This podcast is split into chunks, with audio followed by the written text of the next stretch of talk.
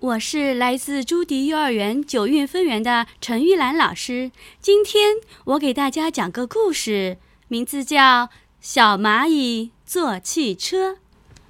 小蚂蚁在汽车站爬上了公共汽车，它要到森林里去看外婆。汽车里坐着小羊、小狗、小猴、小猪，还有很多小朋友。他们有的到森林里采蘑菇，有的到森林里捉迷藏，还有的呢到森林的湖边游玩。滴滴，汽车开了，大家唱起了歌，真高兴。汽车开到半路的车站，上来了熊婆婆，她是到森林里去看外孙小熊的。熊婆婆上了车，呀。往哪儿坐呢？座位全满了呀！小羊看见了，连忙把座位让给熊婆婆。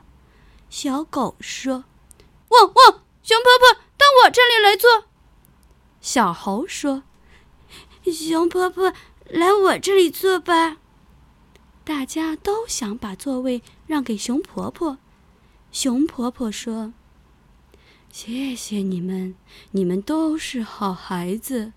可我坐了你们的位子，你们不也要站着吗？这时候，小蚂蚁说：“不不，请到我这里来坐。”熊婆婆说：“那你坐哪儿？”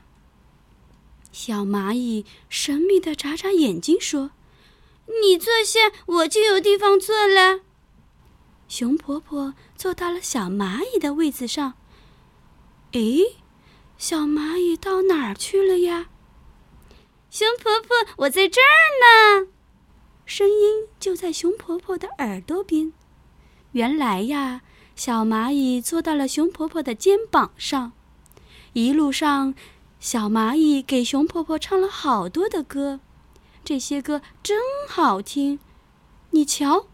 熊婆婆听得多专心呀！森林到了，大家快快乐乐的下车了。